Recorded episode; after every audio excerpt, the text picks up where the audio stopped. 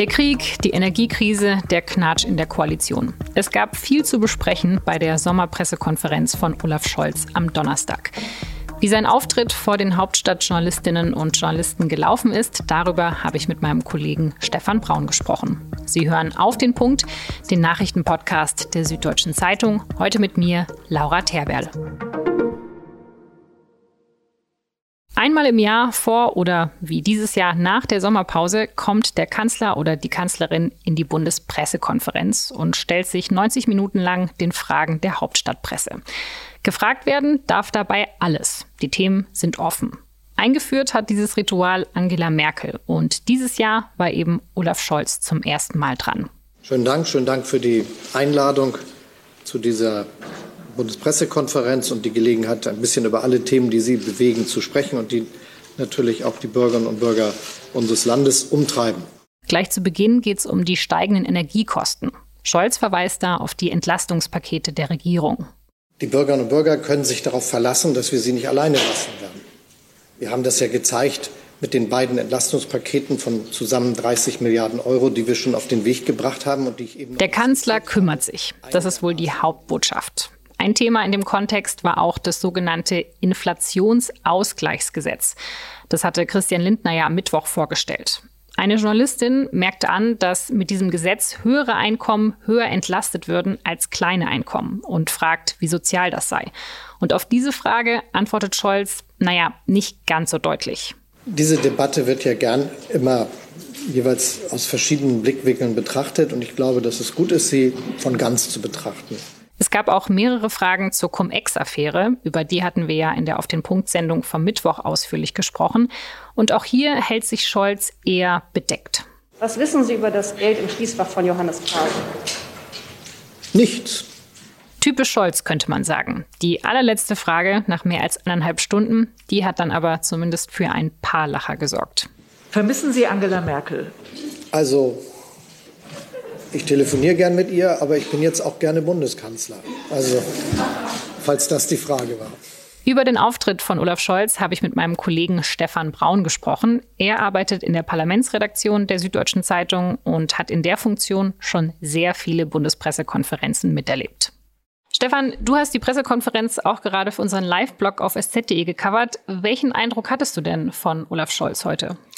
Also auf der einen Seite ziemlich selbstbewusst, auf der anderen Seite ziemlich erschöpft. Ähm, er kam zwar gerade aus dem Urlaub, das hat er auch selber erzählt und ein bisschen schmunzeln, dass es auch gut gewesen sei und das wahrscheinlich viele andere gerade auch täten. Aber in Wahrheit hatte man den Eindruck, dass er doch ziemlich äh, in seinem Gesicht schon man ablesen kann, wie anstrengend ist es, was nicht wirklich verwundert, weil ja ein tatsächlich irres halbes Jahr schon hinter diesem Kanzler liegt. Ja, das stimmt. Er hat ja als Kanzler hauptsächlich auch gerade alle möglichen Krisen zu bewältigen, hat nicht so viel Positives zu berichten. Äh, Gab es denn trotzdem ein Thema, wo er jetzt punkten konnte, sage ich jetzt mal? Also ich fand eigentlich die Art und Weise, wie er über die Leute redet und über die Gesellschaft, die ja im Prinzip mitgehen muss bei all dem, was jetzt bevorsteht, das fand ich ziemlich angenehm. Die Bürgerinnen und Bürger seien schlauer, als man so denkt, die seien klug, die wüssten, was auf sie zukäme, was auf das Land zukäme und man solle jetzt nicht ähm, die ganze Zeit irgendwelche Unruhen an die Wand malen, von denen er glaubt, dass sie nicht kommen, weil das eben ein Sozialstaat ist und weil das ein Land ist, das sich auch um die Schwächeren kümmert. Hm. Du sprichst jetzt schon eigentlich so das größte Thema der Konferenz an. Also es gab wirklich sehr viele Fragen zur Energiekrise ähm, und ob die Bevölkerung da ausreichend entlastet wird. Ähm, was meinst du, hat Scholz da deiner Meinung nach zufriedenstellende Antworten gegeben?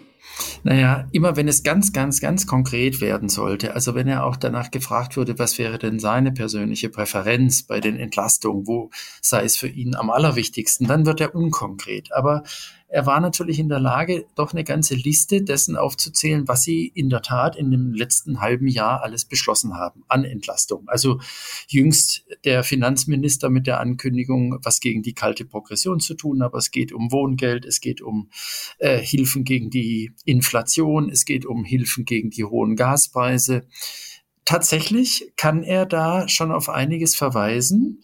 Ähm, man bleibt halt, er bleibt so ein bisschen schuldig, was ihm bei all dem am wichtigsten ist. Das passt zu ihm, so, so handelt er eigentlich meistens die Probleme. Aber im Großen und Ganzen kann man jetzt nicht sagen, die, die Bilanz wäre eine Katastrophe. Das ist sie nicht. Du hast schon recht, also richtig deutlich ist Scholz so wie sonst halt auch nicht geworden. Also ist es nicht vielleicht auch so ein bisschen ein Problem, dass wir in so einer Krisensituation wie jetzt einen Kanzler haben, der eigentlich nicht so richtig äh, Tacheles reden möchte oder es auch ja, vielleicht auch gar nicht kann? Ich glaube, das sind, kommen viele Punkte zusammen. Der eine Punkt ist, er konnte lange Zeit nicht wirklich Tacheles reden, was die Waffenlieferung an die Ukraine betrifft. Das hat sehr stark damit zu tun, dass die, wenn man ganz schnell liefern will, ja sofort einen Blick werfen auf, was kann eigentlich die Bundeswehr noch leisten und was nicht. Und wer sich das genauer angeguckt hat, hat mitbekommen, die Bundeswehr kann eben wahnsinnig wenig nur leisten. Er wollte diesen Eindruck aber nicht dauernd öffentlich machen. Das andere ähm, mit dem Tacheles reden und dem spürbar sein, er weiß natürlich, dass sein größter Kontrahent in diesem Kabinett Robert Habeck ist, weil er also Habeck die Möglichkeiten und die Fähigkeiten hat, eben immer sehr äh, ohne Floskeln den Menschen zu erklären, a, was gerade Sache ist und b, was er selber davon hält und warum er auch in schwierigen Entscheidungen welche Abwägungen getroffen hat. Deswegen ist bei dieser Sommerpressekonferenz sehr auffallend gewesen, dass er gleich mehrfach gesagt hat, er habe ja das Bundeswirtschaftsministerium, also Habecks Ministerium, schon sehr früh und lange vor dem Krieg gefragt, was denn passieren würde, wenn jetzt aus irgendeinem Grund Gasnöte entstehen könnten. Also er wollte schon sehr deutlich machen, dass das irgendwie nicht alles immer nur Robert Habeck ist, der aufmerksam ist, der mit den Leuten spricht, der die Sorgen im Kopf hat. Da wollte er offenkundig einen Punkt machen, der ihm sehr wichtig ist, gegen seinen Konkurrenten und Mitstreiter Habeck. Aber dass er seine Art der Kommunikation ändert, das äh, scheint ja offensichtlich kein Thema zu sein.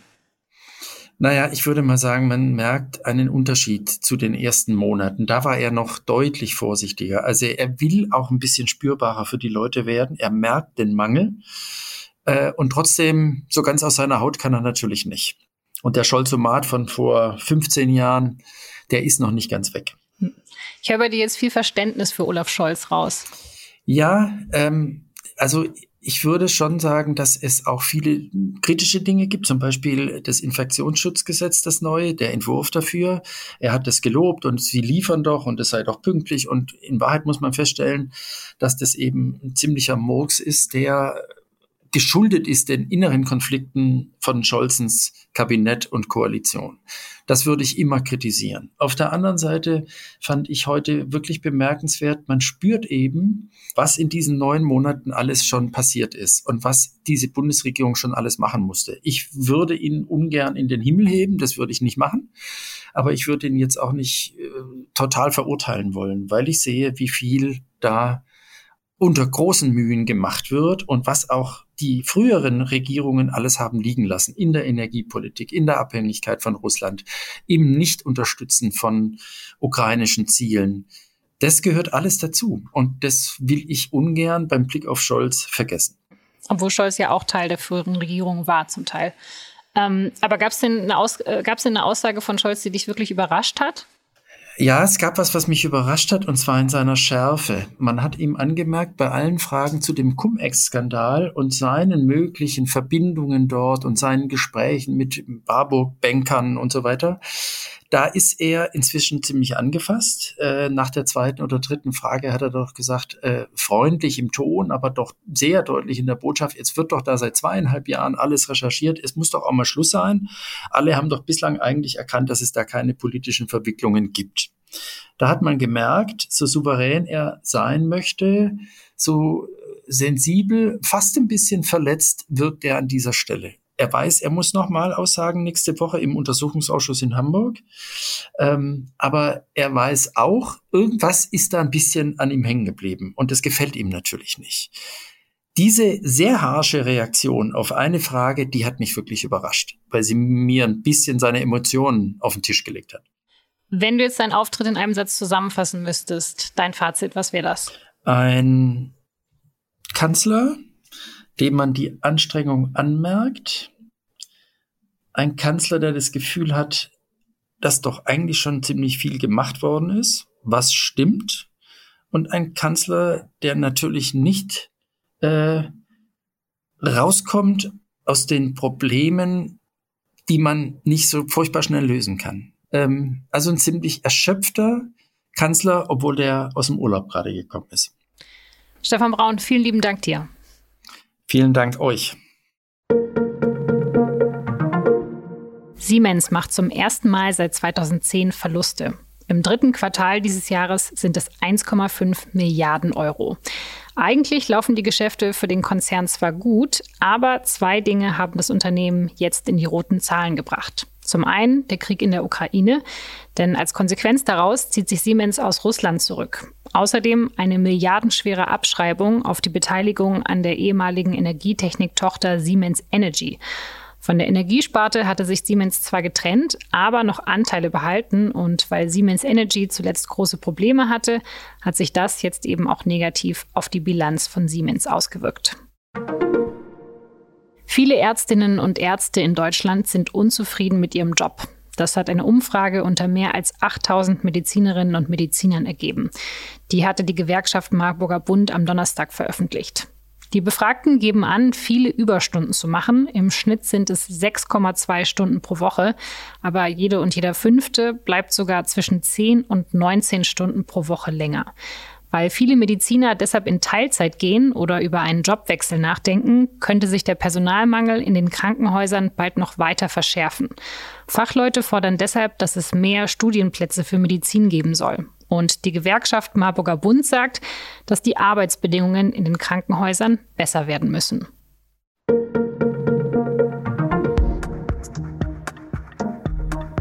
Ein Thema, das in der Bundespressekonferenz übrigens fast gar nicht vorkam, war Corona. Dabei müssten wir uns eigentlich schon jetzt auf den nächsten Pandemieherbst einstellen. Und genau dafür haben meine Kolleginnen und Kollegen aus dem Wissen schon jetzt mal präventiv elf Dinge gesammelt, die wir jetzt angehen sollten. Zum Beispiel bessere Aufklärung über Medikamente und Schulbefreiung für Risikokinder. Alle Ideen finden Sie auf sz.de und in der Ausgabe vom Freitag. Redaktionsschluss für Auf den Punkt war um 16 Uhr. Produziert hat diese Sendung Justin Patchett. Vielen Dank fürs Zuhören und bis zum nächsten Mal.